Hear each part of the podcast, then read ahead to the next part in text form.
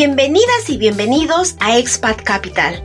Este es un podcast donde presentaremos historias inspiradoras de quienes hacen patria en otro país de una manera muy particular, emprendiendo negocios en un país extranjero.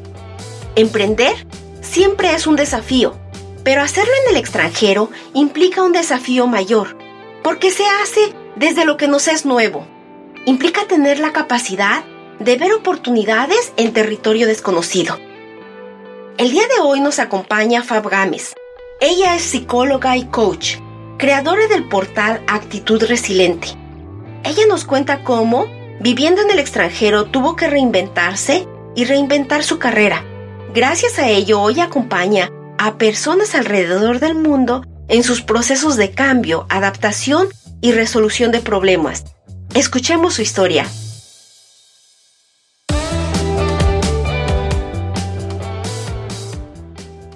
Fabiola, ¿cómo estás?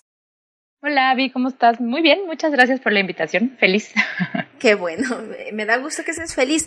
Cuéntanos un poco primero de, de ti. ¿Te parece si comenzamos por conocer cómo, cómo, cómo es que estás en Alemania? ¿Cómo llegas ahí? ¿Qué hago en Alemania? ¿Qué haces en Alemania? Bueno, pues eh, tengo ya más de tres años viviendo fuera de México. Eh, he vivido en tres países aparte de México. En Europa, viví en Barcelona, en Ljubljana, en Eslovenia y ahora eh, aquí en Múnich, en Alemania. Y pues, ¿qué hago aquí? como, como muchas historias que han oído, eh, me casé, mi marido trabajaba aquí, entonces, bueno, pues, pues empezó este viaje de, de cruzar el charco y de empezar a, hacer vida de este lado.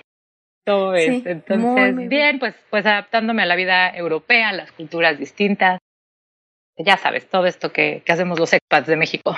Sí, Sí, sí, sí, sí, sí, aprender. Pero es, es bonito, ¿no? A mí siempre me ha gustado como esa sensación de tener eh, como el cerebro siempre alerta y en proceso de aprendizaje. Y cuéntame, bueno, ya que estamos en esta, cuéntame todo este proceso que, que, que has vivido, ¿cómo en, dentro de ese proceso, cómo llegaste a, a actitud resiliente?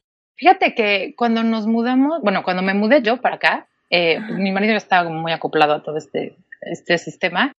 Pero yo las primeras semanas, pues es, es, como una curva que vivimos todos los expatriados. Te la pasas de luna de miel, ¿no? Entonces todo es nuevo, te sientes de viaje, te sobra que conocer, que pasearte, que hacer. Pero llega un punto natural en el que pues obviamente tienes que aceptar que ya es tu vida, que empiezas a tener tu rutina, tus hábitos, etcétera. Y ahí fue como el primer choque fuerte, ¿no? Yo tenía otro gran contra que era que nos íbamos a estar moviendo los primeros tres años de país muy rápido. Entonces, eh, pues, llegaron para mí estas creencias de, híjole, no, o sea, ¿para qué busco qué estudiar, qué trabajar, qué hacer si me voy a ir, ¿no? Entonces, eh, pues de una u otra manera caigo en una depresión fuerte. Empecé a subir de peso como nunca en la vida porque pues claro que me comí toda mi tristeza y toda mi soledad, ¿no? Sí. Eh, ahorita que platicábamos de, de esto, de, cosas que das por hecho de tu país, en México tenemos una cultura muy social. Para todo es un evento, para, o sea, si te fijas en México todo gira alrededor de la comida, ¿no? Nos vemos para comer, nos vemos para desayunar, nos vemos para cenar, entonces siempre estás rodeada de gente y nunca te falta qué hacer o con quién salir y aquí no, ¿no? O sea, por más que empieces a ser amigos, pues nunca va a ser lo mismo. Entonces, eh, pues sí, estuve como muy, muy tristona, muy deprimida, no me, no me hallaba. había días que estaba muy de malas, ¿no? Y o sea, la verdad es que ni yo sola sabía qué, qué pasaba conmigo. Y creo que es un poco este proceso, pues, de identidad, ¿no? Como, como de volverte a, encontrar, de volver a definir quién eres, qué quieres, etcétera.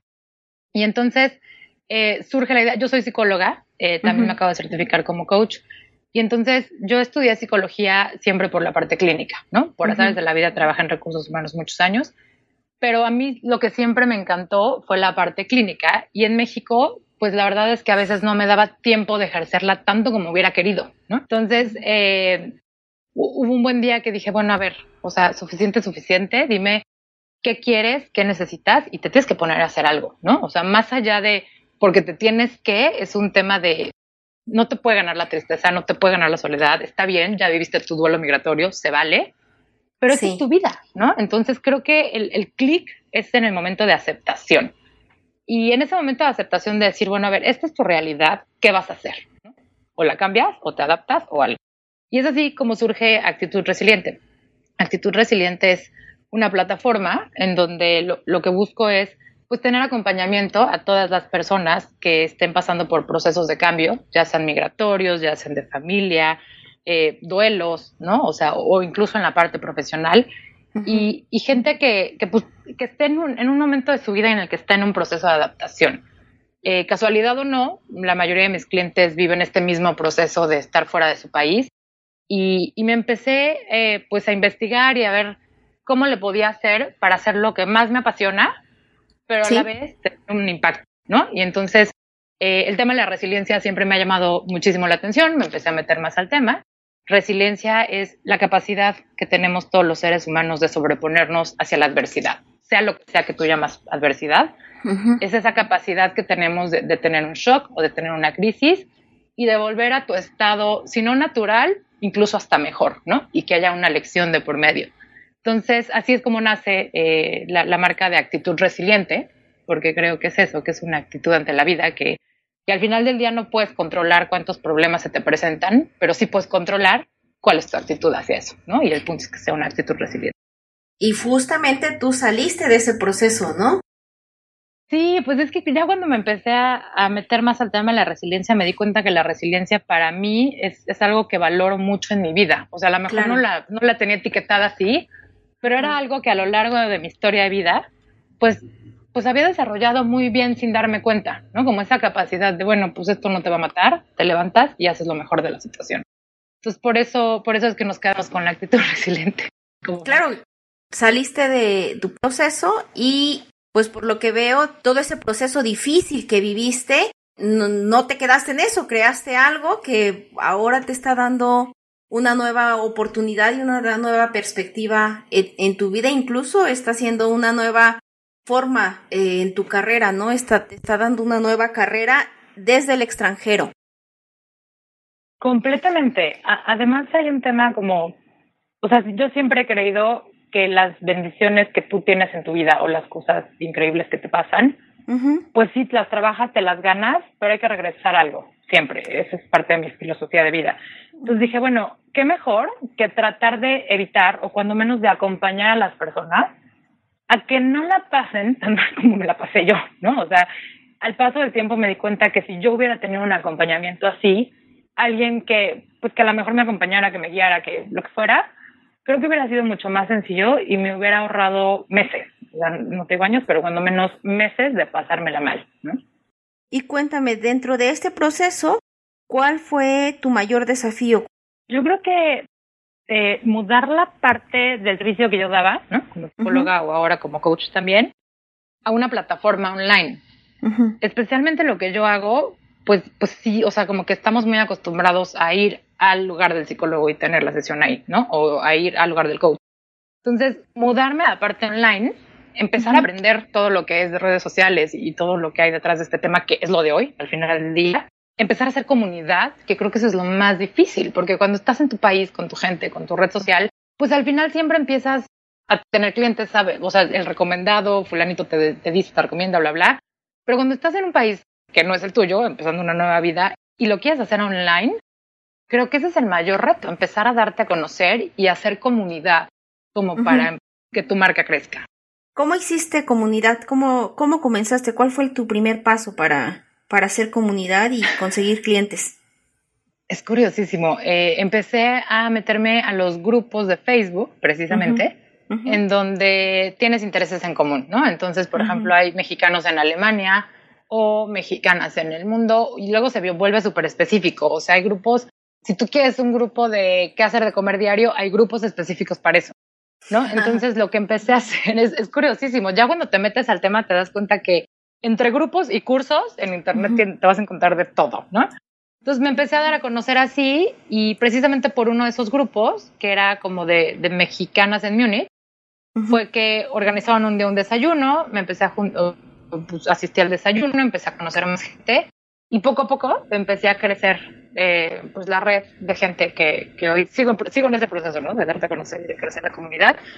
Pero pues sí, por alguna tienes que empezar, al menos por alguien que tenga intereses en común. En, en la parte, por ejemplo, de certificarme como coach, me certifiqué en una escuela que está en España. Pues eso también me ayudó un poquito a darme a conocer en España, por ejemplo. Oh, entonces fue por los grupos de, de Facebook que te empezaste a dar a conocer y actualmente ¿cuántos clientes tienes? Ahorita eh, ya llevo más de 40 clientes en total porque al final los procesos terminan, ¿no? Pero pues ahorita ya, ya superé la, la barrera de los 40 clientes. Muy bien. ¿Y todos tus clientes son de Múnich o están en Alemania? No, eso es lo más curioso de todo. Eh, cuando yo empecé a pensar en actitud resiliente, pues era un tema como de, a ver, lo primero que tienes que definir es tu cliente ideal, ¿no? ¿Cuál es el perfil de tu cliente? Y me di cuenta que no tenía por qué cerrar el segmento a mexicanos viviendo en Múnich, por ejemplo, ¿no? O sea, que estuvieran en las mismas condiciones que yo. Entonces, eh, mis clientes en general son hispanohablantes. Tengo gente de Sudamérica, tengo gente de España, tengo gente, de, bueno, de México, etcétera, pero que viven alrededor del mundo. O sea, lo curioso es que de Múnich tengo, yo creo que he tenido, no sé, cinco. Pero, pero es, en general es gente alrededor del mundo que habla español, que está viviendo este proceso de cambio, cualquiera que o de adaptación en su vida y que buscan un acompañamiento. ¿Y los eh, son contactos nuevos? ¿Cómo los contactos son, son recomendaciones o cómo llegas a ellos, aparte de los grupos de Facebook?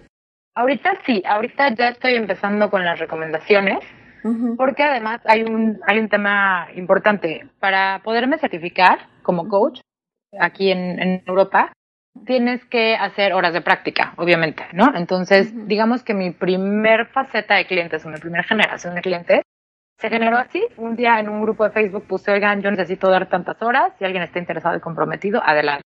Y entonces ahí tomé, no sé la respuesta que voy, yo no lo podía creer. Entonces, este, yo dije, tengo que eh, hacer entre cuatro y cinco procesos. No te miento, en cuestión de 20 minutos yo tenía más de 60 comentarios de gente que estaba interesada. Wow. Y yo dije, wow, ahí, fue como que la, primera luz que dije, esto va por aquí, ¿no? Sí. Entonces, este, claro, yo estaba hablando de un tema pues, más como de pro bono, que, que no íbamos a cobrar, etcétera, porque era parte de mi formación y de mi certificación. Pero aún así me di cuenta que había un sector interesado, ¿sabes? Y que había una necesidad ahí. Una de las cosas que más llama la atención del servicio que doy es que es online. Entonces, pues te evitas esta parte como del trayecto, pues pierdes más tiempo, que si llegas o no llegas a la cita, que si estás tarde, que si no. Y también nos permite estar conectados, pues incluso en diferentes países, ¿no? El, punto de actitud resiliente es que no te limites por el uso horario en el que estés, sino que recibas ese acompañamiento y en tu idioma, ¿no? Claro, pues muy bien y parece que vas creciendo. ¿Cuándo comenzaste, por ejemplo, cuándo decidiste el nombre? ¿Cómo fue este proceso de decidir el nombre? ¿Cómo comenzaste? ¿Estás legalmente constituida en Alemania o estás constituida en México? Cuéntame un poco del proceso ya para eh, cómo pasas de, la idea de tener, de hacer una empresa a realmente hacerlo concreto y decir, bueno, así me voy a llamar, voy a comenzar de esta forma. Fíjate que eh, una de las cosas que hice, lo primero fue el nombre, ¿no? Entonces ya cuando decidí qué es lo que quería hacer, empecé a darle vueltas al nombre y yo sabía que el nombre tenía que incluir algo que a mí me representara o que representara mi historia de vida. Ahí es cuando llega la, resiliencia al nombre, ¿no? Y después, yo siempre he creído, y siempre lo he dicho desde muy chavita, que el límite es el cielo, ¿no? O sea, que creo en el infinito y creo que hay infinitas posibilidades de hacer crecer tus sueños y de lograr lo que te propones. Entonces, eh, hablé con una amiga en México, que es diseñadora gráfica, habíamos trabajado juntos en una empresa, entonces le, le dije, oye, tengo esta idea, necesito que me ayudes a hacer un logotipo. Y me lo hizo y le, yo le decía como de, quiero que tenga algo que sea sin límites, ¿no? Algo que tenga que ver con el infinito, etcétera. Entonces por eso se, se forma el logo así. Y curiosamente el, el, nombre que aparece o, la tipografía que aparece es muy parecida a mi firma, a como firma. Ah. Entonces empecé por ahí y luego eh, me empecé a meter para ver qué era lo más fácil, porque también hay un tema importante en la parte de mi emprendimiento muy probablemente nos mudemos pronto. Así es mi vida de nómada, de estarnos mudando. Entonces yo tenía que encontrar la manera de asegurar que esto pueda funcionar en cualquier parte del mundo, incluso lo que me dices, ¿no? De la parte legal. Entonces, eh, como estoy constituida ahorita es, en Alemania estoy como lo que se conoce como freelance, como independiente, digamos, ahorita. Y la marca está, me acaban de entregar justamente, e-, es un proceso un poco más largo la marca, pero la marca estaba de alta en México, ante limpio. Oh, muy bien. Entonces, tienes, eh, digamos, como la parte legal registrada en México. ¿Y has pensado, por ejemplo, en registrarla en Alemania o registrarla en Estados Unidos? En Estados Unidos es como un poco, han tenido, es como donde todas las marcas se, se registran como de cajón, ¿no? Independientemente. ¿Has pensado en hacer el registro aquí o hacer eh, el registro en Alemania? Probablemente sí, a un siguiente nivel. Incluso para que veas esa, esa parte de como que es, es, mi siguiente paso, hay un registro que puedes hacer internacional. Exacto. Ese me llamaría más la atención porque mi idea original era en realidad darme de alta, incluso dar de alta la empresa en México. Porque yo le decía a mi marido, o sea, si puedo aportar a mi país, qué mejor, ¿no? Entonces, mejor que esté de alta allá y que todo allá. El problema es que por las leyes alemanas, mientras yo utilice los recursos que están en Alemania, le hace espacio, internet, luz, lo que sea, yo tengo que pagar impuestos aquí. No puedo dar de alta la empresa en México y trabajarla desde aquí, digamos, ¿no? Y menos cuando mi estatus de residencia está aquí. Entonces, por eso no lo pude México y la vía más práctica en estos momentos, hasta no saber si nos vamos a quedar en un lugar o no, era eso, darme de alta yo como, como freelance y que la marca se quede en México porque digo, el registro de marca te lo dan por 10 años, o a mí me lo dieron por 10 años. Entonces, eh, eh, dije, bueno, es que si mañana vivo en, me da lo mismo, ¿no? En Canadá o donde sea, siempre mi base va a ser México de una u otra manera, ¿no? Entonces, eh, fue por eso que tomé la decisión de dar de alta la marca en México pues me parece muy, muy bien pensado. Finalmente ahí es como donde tienes tu raíz, ¿no? Y desde donde partes. Y cuéntame ahora, ¿qué es lo más emocionante que estás teniendo en, en, en tu proyecto?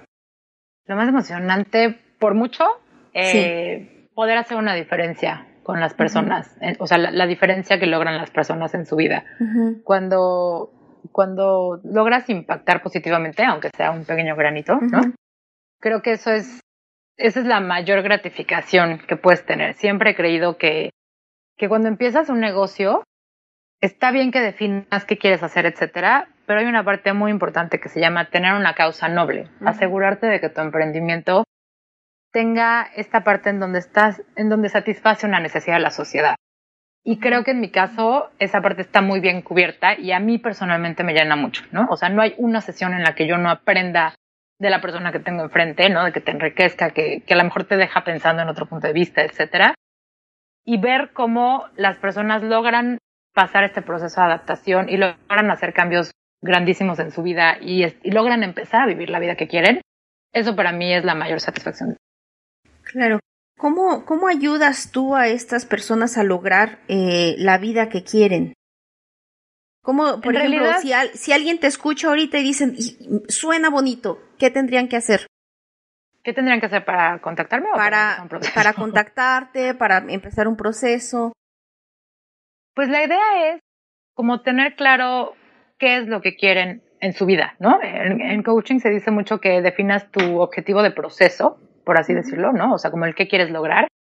Y entonces eh, mi trabajo es que por medio de, pues, de estas sesiones se den cuenta de con qué herramientas cuentan, que muy probablemente no están viendo, ¿no? Porque muchas veces entre la tristeza, la soledad, el estrés, etcétera, no alcanzamos a ver con las herramientas con las que realmente contamos eh, o las creencias que hay que romper que solo nos están estorbando para lograr lo que queremos, ¿no? Eh, he tenido procesos desde gente que viene y me dice, es que quiero regresar a trabajar, ¿no? Una mamá, quiero regresar a trabajar, no sé qué. Y cuando le empezamos a rascar un poco, resulta que ella no quería regresar a trabajar bajo las condiciones que me había contado. Cuando hizo una introspección, se dio cuenta que ella lo que quería era aportar económicamente a su casa, ¿no? Entonces, ese es un poco mi trabajo, como, como tratar de ayudarles a, a poner las ideas en orden, encontrar soluciones donde no las ven.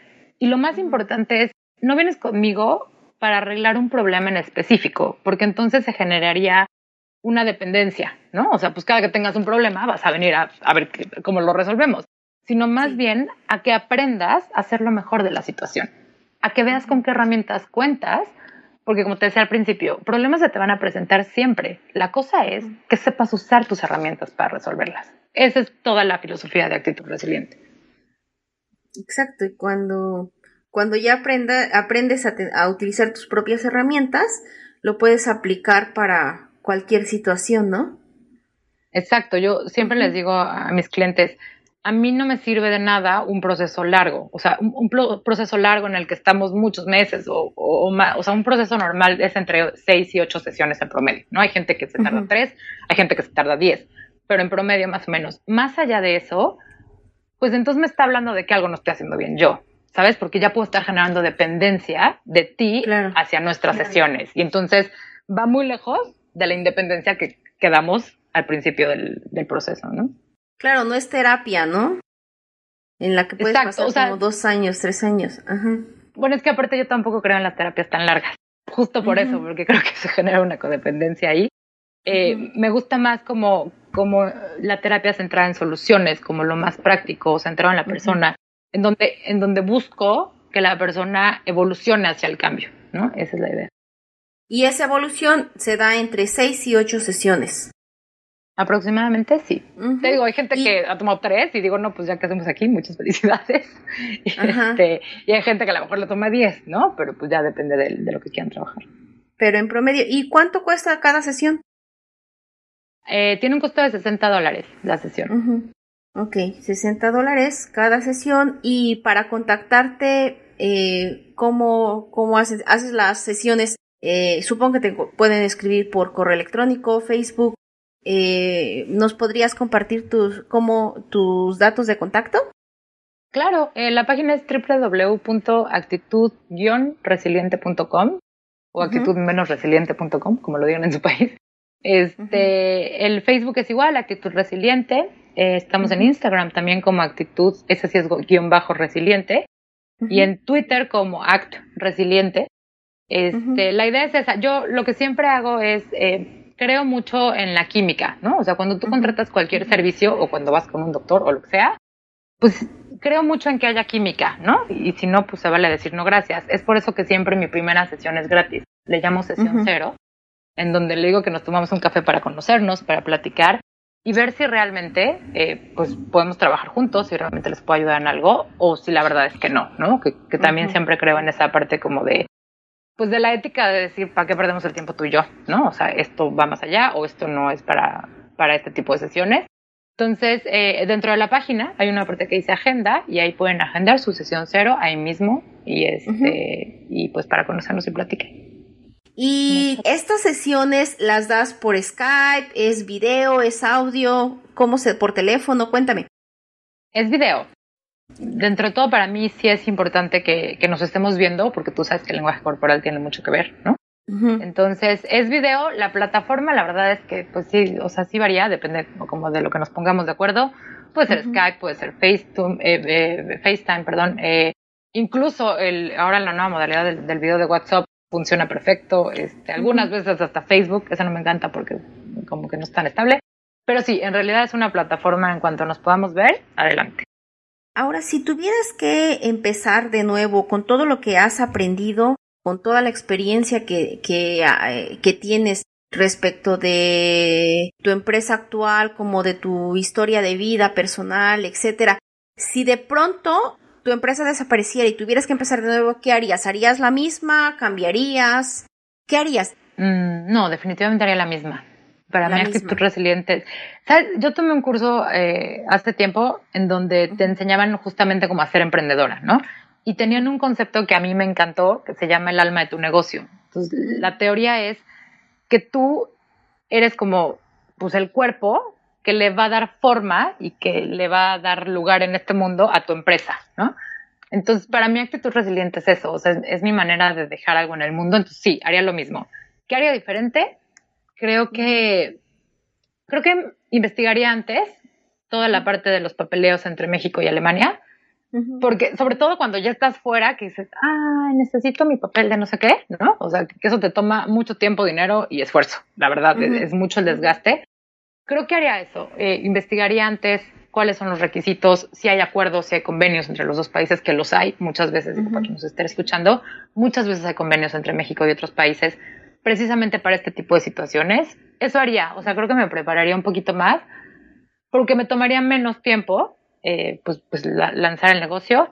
Eso por un lado, y por otro lado, también me metería un poquito a la parte, a estudiar la parte de, redes sociales, Si alguien que se está yendo de México eh, a vivir al extranjero, ¿qué papeles crees que no deben faltar?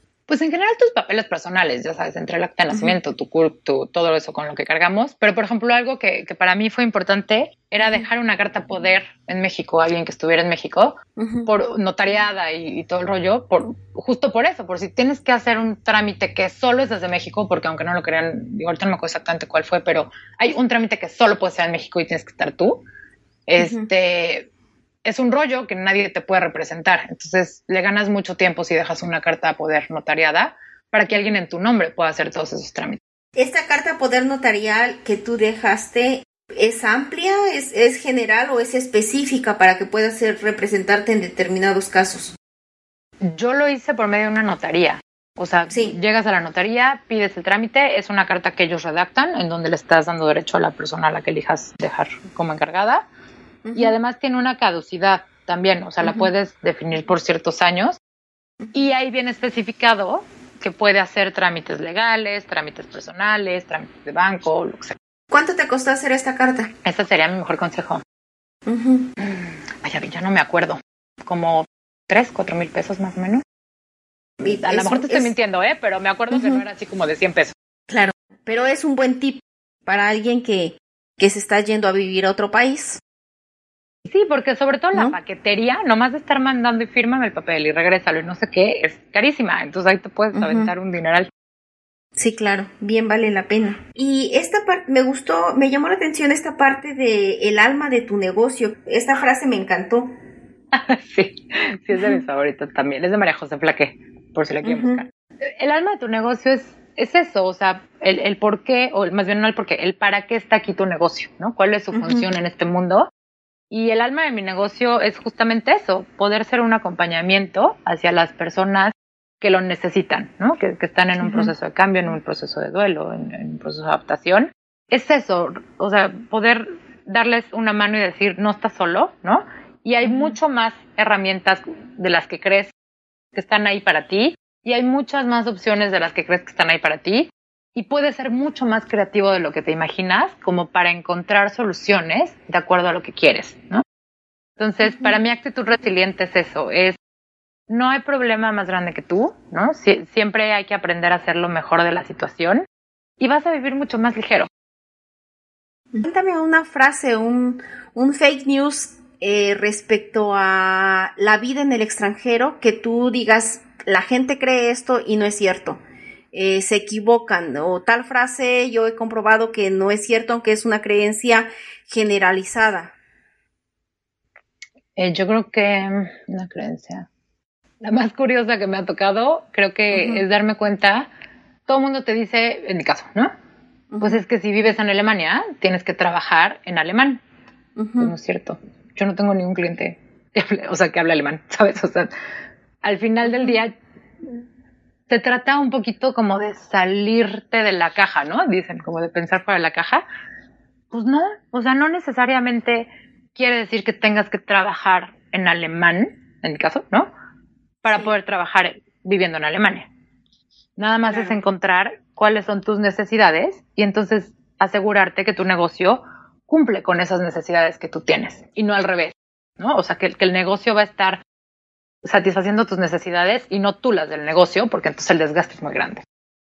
Claro, es, este es como, es, es muy revelador porque cualquiera pensaría, sí, claro, pues si estás en Alemania tienes que trabajar en alemán. ¿Cómo llevas esta parte del alemán? ¿Hablas alemán? Muy poco. El alemán y yo nos peleamos hace un año que llegué aquí. Esa es una de las creencias para que veas que que la gente a veces me, me sigue cuestionando, pero para mí ha sido muy claro cuando lo descubrí. Fue un, como yo llegué y traía esta creencia de es que tienes que aprender alemán, ¿no? Y entonces, además el alemán, o sea, las personas alemanas que son muy como de, como que te están cuestionando y te están evaluando constantemente. Entonces íbamos a una comida con amigos y lo primero que hacían era hablarme en alemán y decirme, a ver, contéstame, a ver qué tanto hablas, a ver qué no sé qué. Entonces yo decía, bueno, ¿cuál es la presión de todos de que yo hable alemán, no? Obviamente, o sea, yo en lugar de empezar a disfrutar el proceso de aprender alemán, lo empezar a pues a, rechazar cañón, ¿no? O sea, como de, es que ¿por qué tengo que aprender alemán? ¿Y por qué no sé qué? Y entonces iba de malas a la escuela y entonces Hasta que un buen día fue justo mi marido el que me dijo, es que si no quieres aprender alemán, no aprendas, pero te la estás pasando peor en el proceso de tener que aprender alemán. Lo vas a aprender el día que quieras. No sabes el peso que me quitó encima. Y dije, sabes que sí es cierto. O sea, yo hoy decido no, no estudiar alemán, ¿no? Hoy. Pero también decido vivir con las consecuencias. Sea que me toque alguna vez que alguien se moleste porque no hablo alemán y estoy en Alemania. Tienen toda la razón, ¿no? Pero en ese momento fluí mucho mejor. Hoy entiendo mucho. O sea, escucho conversaciones y entiendo perfecto. Nada más es como empezar a, trabajar en esos bloqueos míos de aventarme a hablar alemán. Pues sí, eh, totalmente un, un, fake news de de vivir en Alemania, no necesariamente tienes que aprender Creo que es el peor consejo que puedo darles, pero sí. No, pero eh, finalmente es una forma de encontrar eh, alternativas y pues no, tú, tú, tú, eres la prueba de que, de que funciona. No necesariamente hablas alemán y sin embargo tienes una empresa en Alemania, ¿no? Sí, o sea, esa es como la idea de decir, bueno, piensa bien para que, o sea, yo necesito el alemán o yo decido estudiar alemán para vivir en Alemania, pero no para trabajar en Alemania. Esto es muy distinto, ¿no? Claro. Eh, finalmente me gustaría preguntarte, ¿qué, ¿qué tip le darías o qué consejo le darías a alguien como tú, alguien que quiere, que quiere emprender en, en otro país? Mm, alguien que quiere emprender en otro país. Pues muy contrario a lo que dice la teoría, que el día que se vayan a sentar a diseñar su emprendimiento, lo diseñen al revés, o sea, lo que te decía hace ratito. En lugar de decir, yo quiero hacer este emprendimiento así asado y entonces voy a tener que acomodar toda mi vida, todo mi conocimiento, todas mis capacidades, lo que sea, para cumplir con ese emprendimiento, que sea al revés, que definan en qué son buenos, qué es lo que más les gusta hacer, qué le dejarían a este mundo, qué les gustaría aportar, qué necesidad de la sociedad quieren saciar, y con base en esas respuestas, definan el tipo de emprendimiento que quieren hacer, y no al revés, porque si no el desgaste es mucho.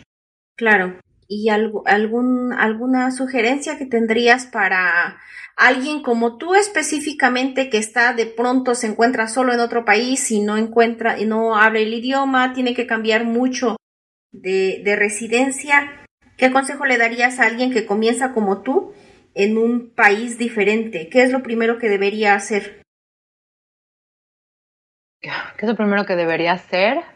Probablemente sería romper con esas creencias limitantes. O sea, como lo primero que tienes que hacer es aceptar tu realidad. Aceptar que estás en este país, que esta es tu vida ahora y encontrar el tipo de cosas que disfrutas. Eh, yo siempre doy el ejemplo de la mascarilla de oxígeno del avión, ¿no? O sea, cuando, cuando tú te subes a un avión, las primeras indicaciones de seguridad dicen que en caso de emergencia van a caer las mascarillas del techo y así traigas a un bebé, a tu hijo, a un adulto mayor, a quien sea, al lado, lo primero que tienes que hacer es tú ponerte la mascarilla, asegurarte que estás respirando y luego ayudar al de al lado. ¿Por qué? Porque si tú no te la pones, corres el riesgo de que los dos dejen de respirar y se mueran los dos, ¿no? Creo que en la vida es lo mismo y a la hora de emprender es lo mismo y la adaptación al cambio es lo mismo. Tienes que asegurarte de tú estar en balance, de tú estar respirando, para que entonces sí puedas apoyar y puedas aportar a los demás, incluso aportar a tu negocio. Entonces, yo me encargaría primero, en el momento en el que llegas a otro país, de asegurarte que estás haciendo tus necesidades básicas, ¿no? Eh, emocionales, físicas, como sea. Y ya que estás bien, o sea, no, quiero decir que estás 100% adaptado, pero ya que estás en balance o en estabilidad, en estabilidad, entonces sí, empezar a ver cómo sacias las necesidades de tu negocio. Claro. ¿Cuál es el primer paso para estar en balance? Eh, yo creo que tener un objetivo en la vida o una misión. Cuando la tienes clara, creo que lo demás fluye. Me gusta, me gusta este, me gusta la, la propuesta y sí, sí coincido contigo. Creo que a veces nos, cuando estamos, llegamos a otro país, nos, nos atoramos mucho en el, el, el balde de agua fría, aunque eh, en lo que te, en lo que te templas, hay que, hay que aceptarlo también, ¿no? Un poco, hay que aceptarlo, hay que aceptar que es algo nuevo. ¿Y regresarías a México? Cualquier día. ¿Qué es lo que más extrañas de, México? Pocas expats que sí me regresaría cualquier día. Eh, la gente, completamente. O sea, entre mi gente y en general cómo es la gente, es lo que más extraño. Bueno, pues eh, espero que puedas regresar pronto a México y si no, por lo menos que tengas muchos mexicanos cerca de donde estás. Para que eso sí. ¿No? Para que te sientas más cercana a casa. Pues muchísimas gracias por estar en, en, en el podcast. Contrario. Muchas gracias por aceptar la invitación y compartirnos un poco de tu experiencia. Yo sé que va a ser muy útil para, para otros mexicanos y otros hispanoparlantes que nos escuchen y que están con esa inquietud de iniciar un nuevo emprendimiento o incluso personas que apenas están comenzando eh, a vivir en otro país y han tenido la misma experiencia, a lo mejor quieran compartirnos un poco de su de su experiencia en los comentarios de este podcast. Necesita y bueno, muchísimas gracias por por estar aquí con nosotros. Fue un placer platicar contigo, Fabiola. Gracias, Avi. Yo encantada, de verdad, muchas gracias. Te mando un abrazo grande. Igualmente, gracias. Hasta luego. Hasta luego.